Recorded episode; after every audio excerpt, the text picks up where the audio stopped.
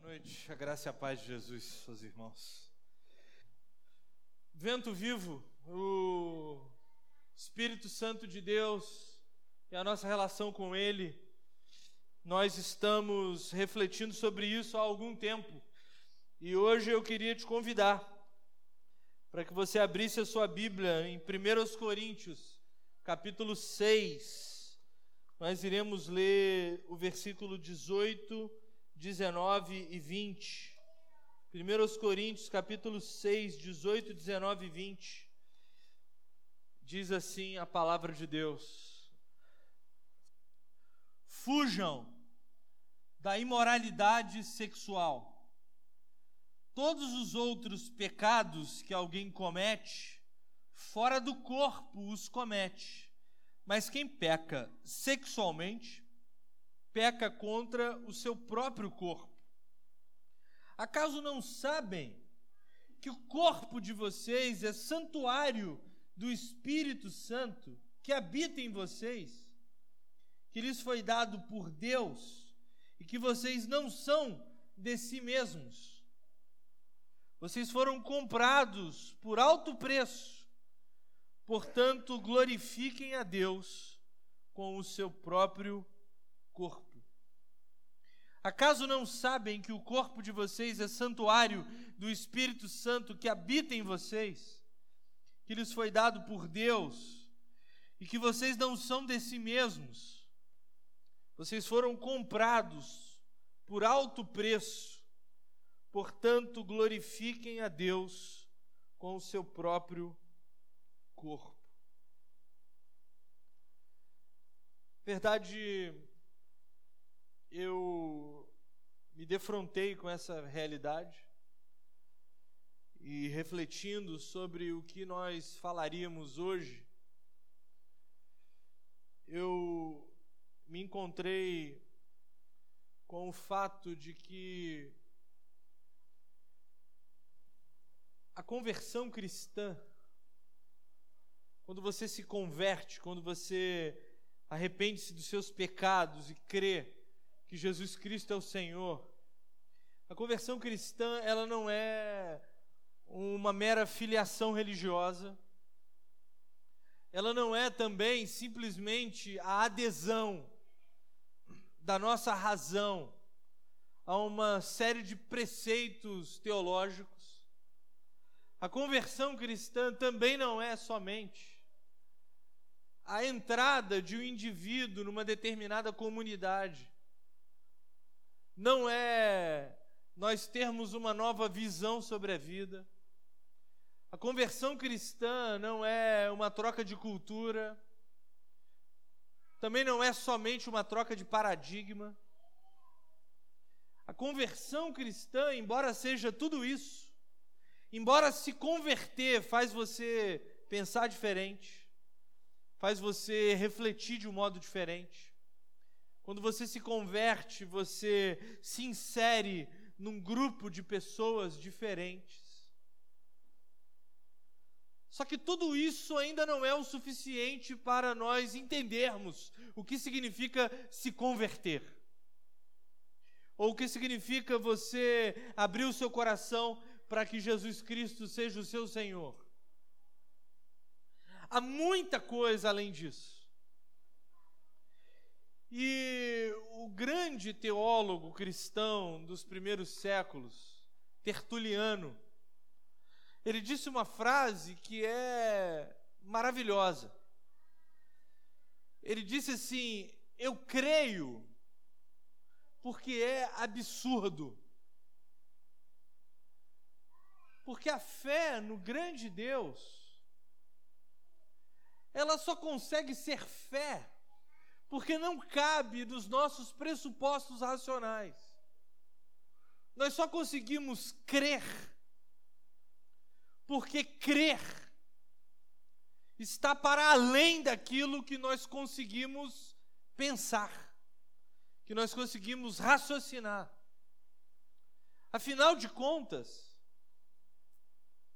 como conseguir entender um Deus que criou os céus e a terra e ainda assim se importa conosco. Como conseguir entender que esse Deus que se importa conosco não se conteve na sua glória majestosa, não se conteve no seu palácio glorioso, que nenhum de nós sequer sabe onde é. Esse Deus que não aguentou ficar sentado no seu trono e encarnou e se fez como um de nós. Gente pequena, gente miúda, gente limitada. Como crer num Deus todo-poderoso, todo conhecedor de todas as coisas e presente em todos os lugares, que escolheu ser parecido comigo, que escolheu ser parecido com você. E como entender que esse Deus que voluntariamente se humilhou para ficar parecido conosco, se humilhou ainda mais, deixando que nós o matássemos. E não uma morte qualquer, uma, uma morte humilhante, uma morte de bandido, uma morte de amaldiçoado. Como entender isso? Como ser cristão sem ficar abismado com o fato de que esse Deus maravilhoso, ele não apenas morreu, mas ele ressuscitou, e ele hoje está vivo como nós aqui estamos vivos. E ressuscitado não se conteve em ser glorificado. Repare bem que o Deus que não aguentou viver na glória, mas desceu por amor a nós, para se encontrar conosco, se fez um de nós para morrer no nosso lugar, para perdoar os nossos pecados, depois de ressuscitar, depois de ser glorificado, esse Deus ainda assim não se aguenta e volta e quando ele volta, ele não volta para um lugar qualquer. A experiência divina, bíblica, é que no Antigo Testamento Deus aparecia pontualmente. Ele aparecia na vida de uma pessoa, ele aparecia numa situação específica, ele aparecia na vida de um povo, ele se manifestava aqui e ali de forma esporádica. No Novo Testamento, esse paradigma é quebrado. O grande Deus, ele deixa de aparecer de vez em quando e encarna e se torna amigo do ser humano, se torna relacional com o ser humano de um jeito nunca antes visto. O Pai aparece pontualmente, o Filho aparece encarnado, se relacionando conosco, para que no fim o absurdo dos absurdos. O absurdo dos absurdos. Deus volta à terra para não habitar num corpo próprio, mas para habitar dentro de nós. Acaso vocês não sabem que vocês são templos do Espírito Santo? Enquanto o Pai se manifestava no Antigo Testamento, ele habitava um templo feito por mãos humanas. O templo de Salomão, o templo de Davi, o tabernáculo. Quando Jesus Cristo encarnou, Jesus habitou num templo feito de carne e osso, mas moldado pelo seu Pai para que o Espírito Santo, vindo após Jesus, habitasse dentro de nós. Ser convertido, ser cristão, um dia ter entregado a vida a Jesus, é muito mais do que ter uma fé religiosa. É muito mais do que ter um lugar para ir domingo à noite ou domingo de manhã. É muito mais do que ter uma confissão doutrinária. Ser cristão é ser portador do Espírito Santo de Deus. Porque quando eu e você nos convertemos, a Bíblia fala que nós somos batizados com o Espírito Santo. E o nosso interior, o nosso coração, a nossa mente, o nosso corpo, as nossas entranhas, aquilo que depois que morre estraga, aquilo que para alguns não vale nada, aquilo que outros utilizam como instrumento do seu próprio prazer pessoal, o nosso corpo, a nossa vida se torna a antessala da glória de Deus. Até porque céu não é o lugar para onde a gente vai depois que a gente morre. Céu é o lugar aonde Deus está. E quando o Espírito Santo invadiu o seu interior e o meu interior, quando sem pedir licença nós fomos inundados por Ele e inundados nele, a nossa vida se tornou um pedaço daquilo que um dia nós veremos face a face.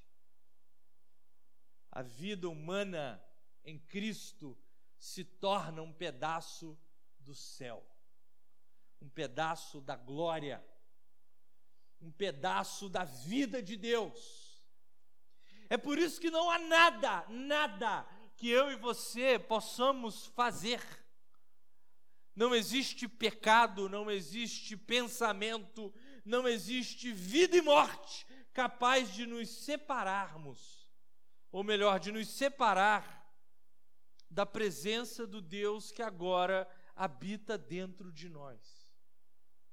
Significa que depois da conversão, o templo perde o sentido, porque não é aqui que Deus mora. É aqui que Deus mora. Nós somos tabernáculos ambulantes. Nós somos templos ambulantes. Nós somos a casa de Deus aonde quer que nós estejamos. E vocês me desculpem, não existe nada mais absurdo do que gente como a gente. Vaso de barro, mas barro ruim. Quando Elias estava orando, que falou que nós éramos vasos de barro, esse vaso não é digno nem de ser chamado de ruim. Ele é ruim mesmo. E esse vaso, um vaso de lama barata, um vaso que aqui está de pé e ali se esfarela, esse vaso porta o mais precioso dos tesouros, o ouro do ouro, o Rei do Rei, o Senhor dos Senhores. Eu e você somos a casa de Deus, a casa do tesouro. E não há nada mais precioso do que a presença de Deus. Quem é que vai para o céu? Você parou para pensar nisso? Quem é que vai para o céu? Porque às vezes a gente acha que vai para o céu quem se converte, vai para o céu quem é bacana, vai para o céu quem é bom crente. Quem vai para o céu é Deus. Que o céu é o lugar de quem? O céu é o lugar de Deus. Quem vai para o céu é, é Jesus glorificado é o Pai que lá habita, é o Espírito Santo que lá passeia. O céu é lugar de Deus. Você só vai para o céu porque quando você entrar lá, o Deus Pai vai olhar para dentro de você e vai dizer: Deus está nessa pessoa, o lugar dela é aqui. Deus está nessa pessoa, o lugar dela é aqui. Você já deve ter ouvido que o inferno é a ausência de Deus. E é verdade. O inferno é o lugar onde Deus não age, onde Deus não influencia. E por que nós não iremos para lá? Porque o tesouro que está dentro de nós não cabe lá. A vida que pulsa dentro de nós não cabe lá. Então, quando as portas do céu se abrirem, nós poderemos nos sentir em casa, porque somos a casa do Deus do céu. E não é possível você não achar isso um absurdo. Porque ao passo que nós somos portadores do maior tesouro, nós também estamos fadados ao fracasso todo o tempo. Nós estamos aqui reunidos, louvamos, oramos, estamos ouvindo uma palavra, no final a gente vai se cumprimentar, a gente vai cear. Só que vai passar meia hora e todos nós iremos pecar de novo. Só que iremos passar um dia e a gente vai fazer coisas que a gente não gostaria de fazer. A gente vai pensar coisas que não gostaria de pensar. A gente vai agir de um modo que não gostaria de agir.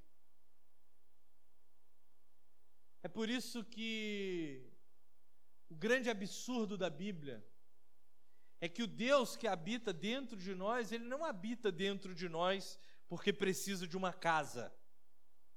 Porque às vezes pode ser isso, né? A gente poderia pensar assim, não, o Espírito Santo precisa agir na terra e como precisa de alguém, ele entra na gente. Nós não somos hospedeiros de um parasita. Nós somos portadores de um tesouro.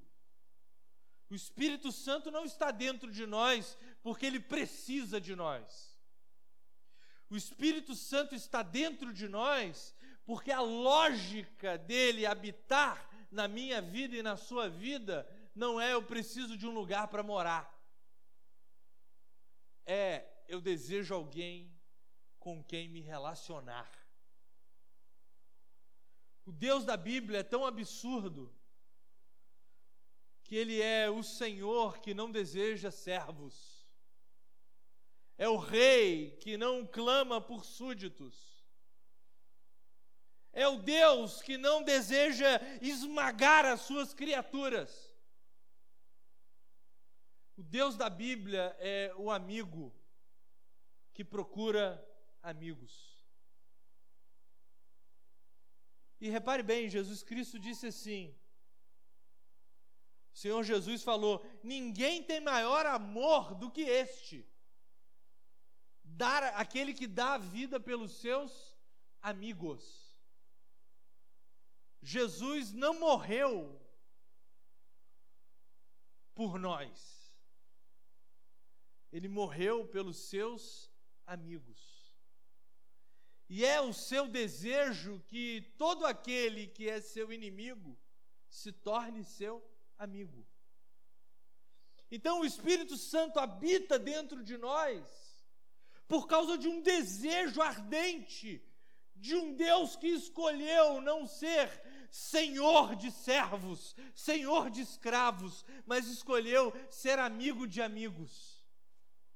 E para ser amigo você dá a vida. É por isso que ninguém tem maior amor do que esse, aquele que dá a vida pelos seus amigos. Então toda amizade com Deus começa com uma entrega. Ele entrega a vida dele por nós e nós entregamos a nossa vida para ele. Assim começa a amizade com Deus. Então Deus nos interpenetra, Deus nos entra, Deus nos habita, porque Ele deu a nossa vida, Ele deu a vida dele por nós e nós damos a nossa vida para Ele e a nossa amizade começa. E quando a amizade com Deus começa, Jesus fala também: Olha, eu já não chamo vocês de servos, eu chamo vocês de amigos. E ele diz isso por quê? Ele fala assim: porque o servo não sabe o que o Senhor faz, mas o amigo, Ele sabe o que o, o, o outro amigo faz. E eu contei para você tudo aquilo que o meu pai me revelou. Eu estou contando para vocês. Porque a amizade com Deus, ela não se dá apenas na entrega da vida. Ela se dá a partir de uma vida de intimidade. Nós entregamos a nossa vida para Deus, porque Ele entregou a vida dele para nós, e nós começamos a nos relacionar com Ele. Então nós começamos a conhecer coisas que ninguém conhece, só Ele. Nós começamos a ouvir a voz dele, nós começamos a falar com ele, ele começa a nos responder e nós começamos a viver ao seu lado. E nós começamos a ter uma vida de intimidade. Uma intimidade tão profunda, uma intimidade tão séria, uma intimidade tão absurda, que o Paulo apóstolo e João apóstolo vão dizer que a nossa relação com Deus é como a relação de um marido com a sua esposa. Por isso que a igreja é a noiva e Jesus é um noivo, porque a nossa vida é uma vida entrelaçada de profunda intimidade. Então, quando o Espírito Santo de Deus habita dentro de nós, nós nos tornamos amigos de Deus e começamos a ter intimidade com Deus. Mas o Senhor Jesus diz mais uma coisa sobre amizades espirituais com Deus. Ele fala assim: Olha, vocês só vão ser meus amigos se vocês fizerem o que eu mando. Significa que a amizade com Deus não é coleguismo. A amizade com Deus implica exigências. E não é possível ser amigo de Deus sem fazer o que ele manda. Da mesma maneira que não é possível ser habitado pelo Espírito Santo se você não sentir o Espírito Santo te inclinando para fazer o que Deus deseja. Elias, na hora de orar, falou aqui que ele desejava, ele orou por nós, orou por si, que a consciência do pecado nos perturbasse. E quando nós somos amigos de Deus, essa consciência nos perturba, a ponto de ser irresistível para nós não vivermos com Ele. Eu, antigamente, eu era frequentemente questionado, toda hora me perguntavam se salvação se perde ou não se perde. Acho que a nossa igreja venceu isso. E eu acho que nunca fui perguntado aqui sobre isso. Porque salvação não se perde. Uma vez salvo, você está salvo para sempre. Você pode ficar tranquilo, você pode viver em paz, você pode inclusive morrer em paz, porque o Espírito Santo de Deus te agarra até o fim. A pergunta é: e o cara que simplesmente não se importa. E a pessoa que simplesmente vive como se Deus não existisse. Cada um dará conta de si. Mas é difícil o Espírito Santo estar dentro de você e você conseguir viver como se Deus não existisse. É possível pecar tendo o Espírito Santo de Deus. É possível tropeçar tendo o Espírito Santo de Deus. É possível se machucar tendo o Espírito Santo de Deus. Mas não é possível ignorá-lo. Porque aquele que possui o Espírito Santo de Deus anda com Deus até quando faz aquilo que Deus não quer que ele faça. E essa amizade que nasce na nossa conversão, ela também nos dignifica. Olha, não existe lugar nenhum do mundo, nenhuma filosofia, nenhuma ideia, nenhuma teologia, não existe nada elaborado por homens ou elaborado por espíritos ou elaborado por qualquer coisa que traga mais dignidade ao homem que traga mais dignidade à mulher do que esse homem e essa mulher se tornarem portadores do Espírito Santo de Deus.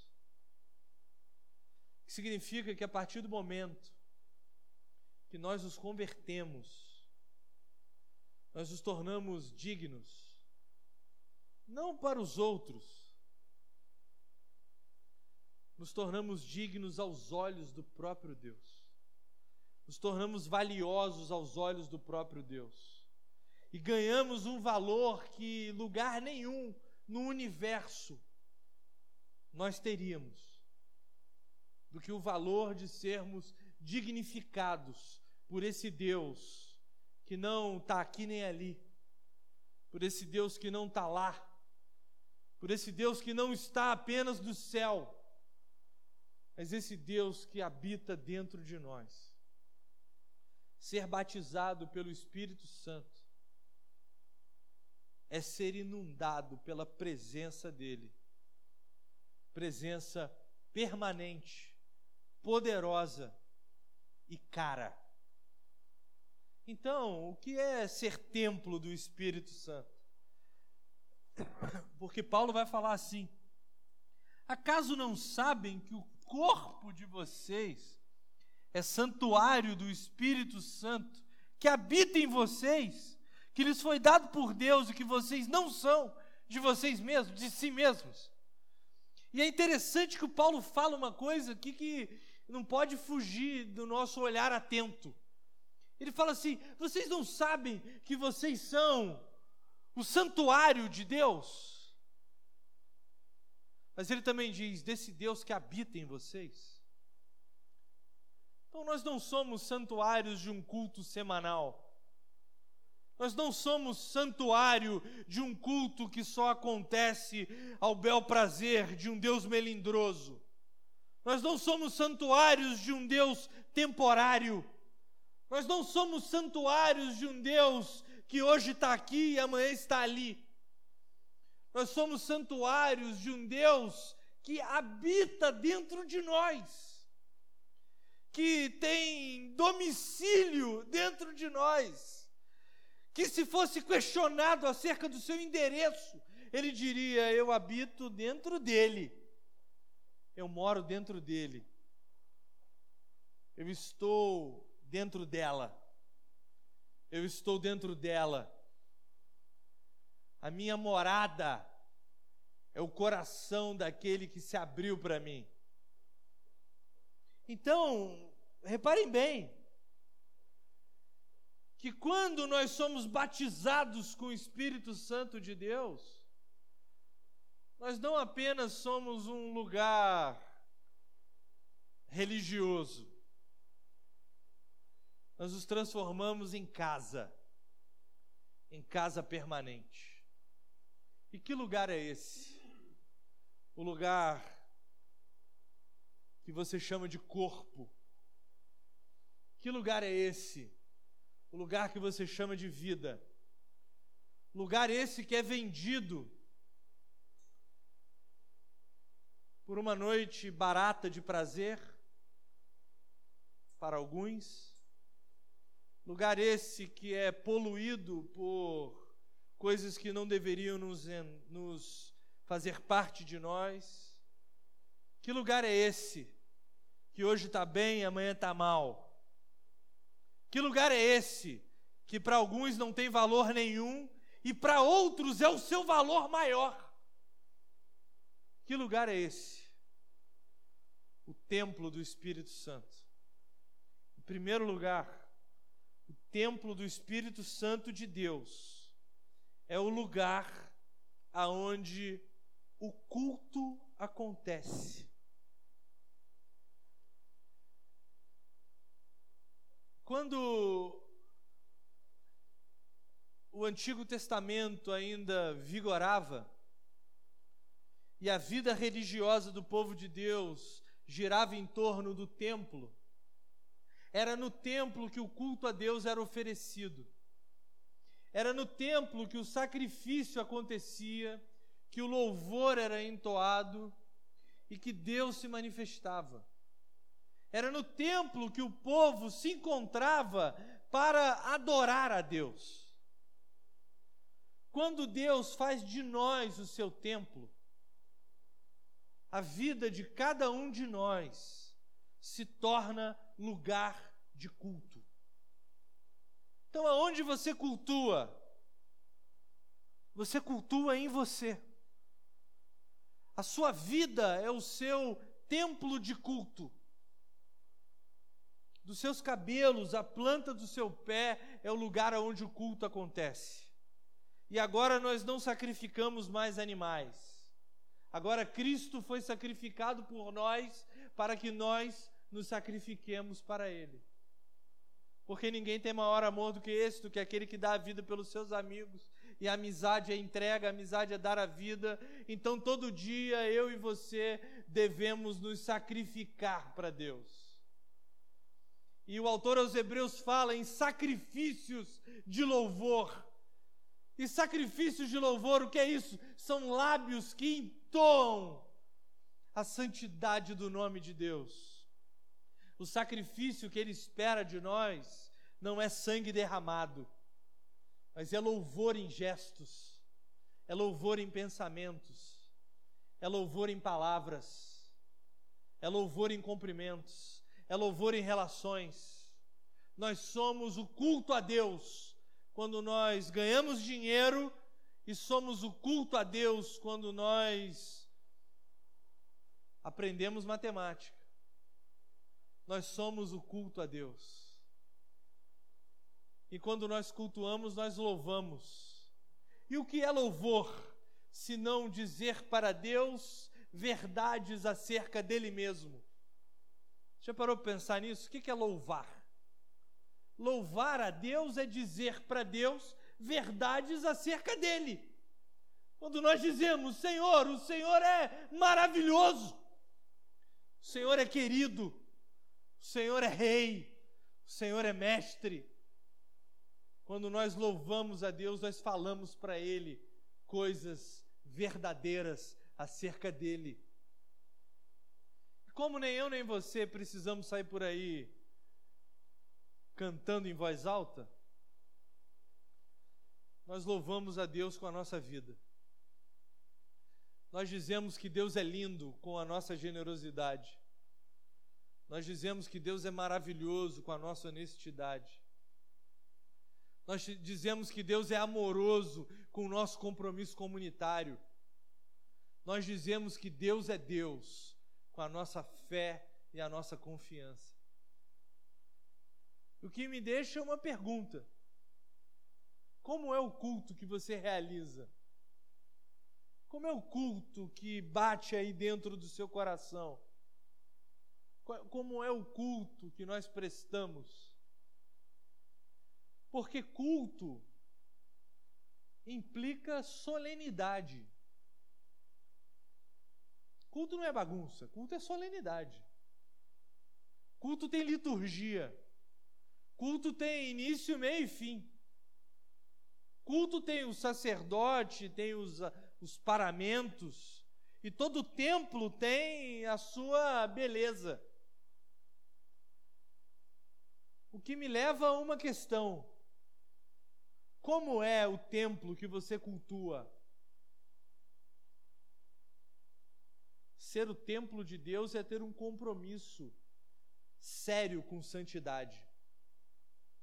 Ser o templo de Deus é ter um compromisso sério em ornar o templo, o templo dele para a glória dele.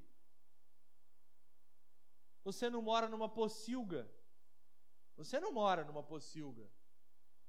Todos nós aqui, graças a Deus, temos a oportunidade de ter uma casa digna, um lugar digno para viver. Por que Deus não teria um lugar digno para viver dentro de mim? Ou seja, de que maneira eu transito com o meu corpo, eu transito com a minha mente, eu transito com a minha vida. De que maneira eu decoro o lugar onde Deus mora? Que tipo de reforma eu faço aonde Deus habita? Porque santidade nada mais é do que a resposta natural ao amor que Deus tem por nós. Eu poderia muito bem, você sabe que eu poderia. E a gente já convive há um tempo, eu já tenho até moral para fazer isso. De falar assim: olha, se você não for santo, se você não for santo, você vai ver a ira de Deus. Se você não for santo, Deus vai te pegar na esquina. Se você não for santo, você vai descobrir que mal mesmo é Deus. Se você acha que era o diabo, é Deus. Mas eu não vou fazer isso. Porque nós já passamos da lei. Nós não somos santos porque a gente obedece uma cartilha. Nós somos santos porque a gente ama. Então, de que maneira é o seu culto a Deus em resposta ao amor que Ele tem por você? Que me leva a lhe fazer um pedido: santifique-se, cuide do seu eu, a fim de que Deus consiga ser cultuado dentro de você. Cuide da sua vida. E quando eu digo vida, eu digo tudo. Cuide da sua saúde, cuide das suas finanças, cuide da sua alma, cuide da sua vida na igreja, cuide de você, a fim de que Deus seja cultuado em você. E o que é culto? Se não imitação. Porque nós somos aquilo que nós cultuamos. Você é aquilo que você cultua. Você é aquilo que você adora. E todo ser humano adora. Tem pessoas que adoram a Jesus. Tem pessoas que adoram o dinheiro. Tem gente que adora até o diabo. E quando nós adoramos alguma coisa, nós nos tornamos parecidos com ela. Você já percebeu alguém que adora tanto uma determinada coisa que vai se tornando parecido com aquilo? E quanto mais você cultua Jesus dentro de você, mais parecido com Jesus você vai ficando. E quanto mais parecido com Jesus você vai ficando, mais santo você é. Eu não preciso estabelecer uma regra de convivência entre nós. Aqui não tem lista de pecado. Você vive a sua vida com Jesus e com a sua consciência pautado na palavra de Deus. É, essa é a nossa vida como igreja. Então, é a partir dessa vida madura e adulta que eu pergunto para você o que você tem feito da sua vida. Em outras palavras, a quem você tem imitado. Em outras palavras, quem se parece com você. Você não pode se parecer com um artista da hora, nem com um político que está em voga. Você não pode se parecer nem com o papai nem com a mamãe. Você só tem o direito de se parecer com Jesus se o seu, se o seu corpo é templo do Espírito de Jesus. Então, o templo do Espírito, em primeiro lugar, é onde o culto acontece. E para o culto acontecer, o lugar tem que ser bacana. Em segundo lugar, o templo do Espírito Santo é o lugar onde Deus pode ser encontrado. As pessoas iam ao templo, elas iam ao templo para encontrar-se com Deus, e lá no templo Deus se manifestava.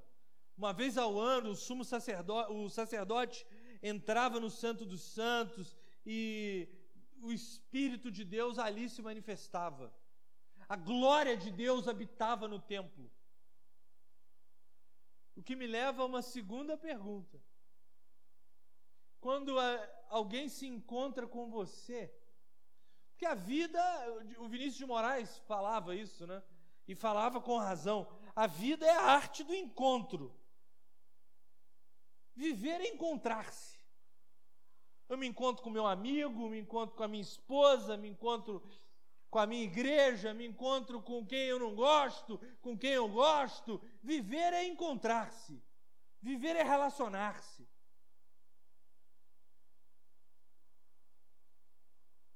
Quem se encontra com você, se encontra com quem quando se encontra com você?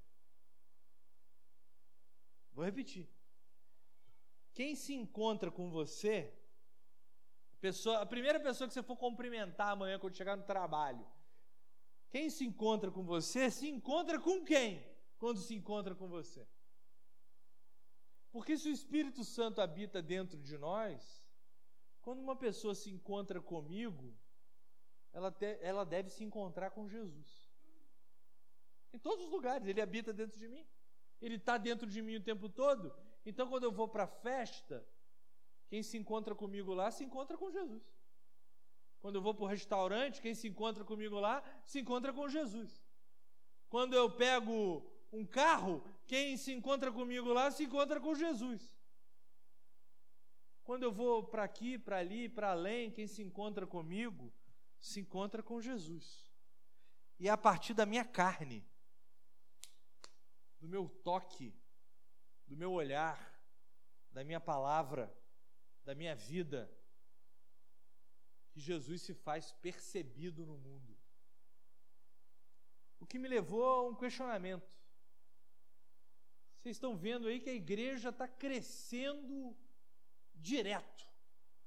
A igreja evangélica no Brasil é próspera em crescimento.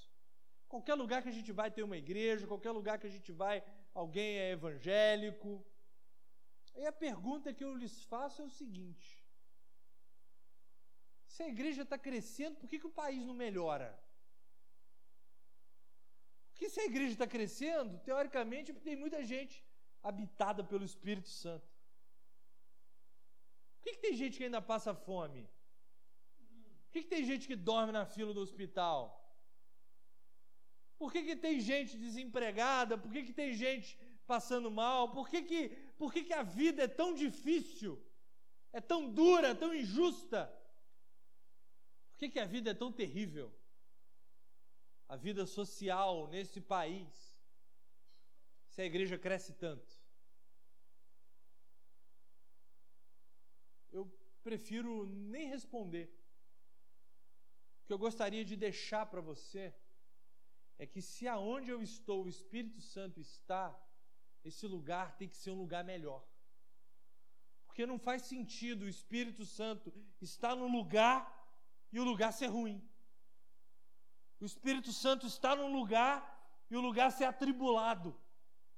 O Espírito Santo está num lugar e o lugar ser carregado. Não faz sentido.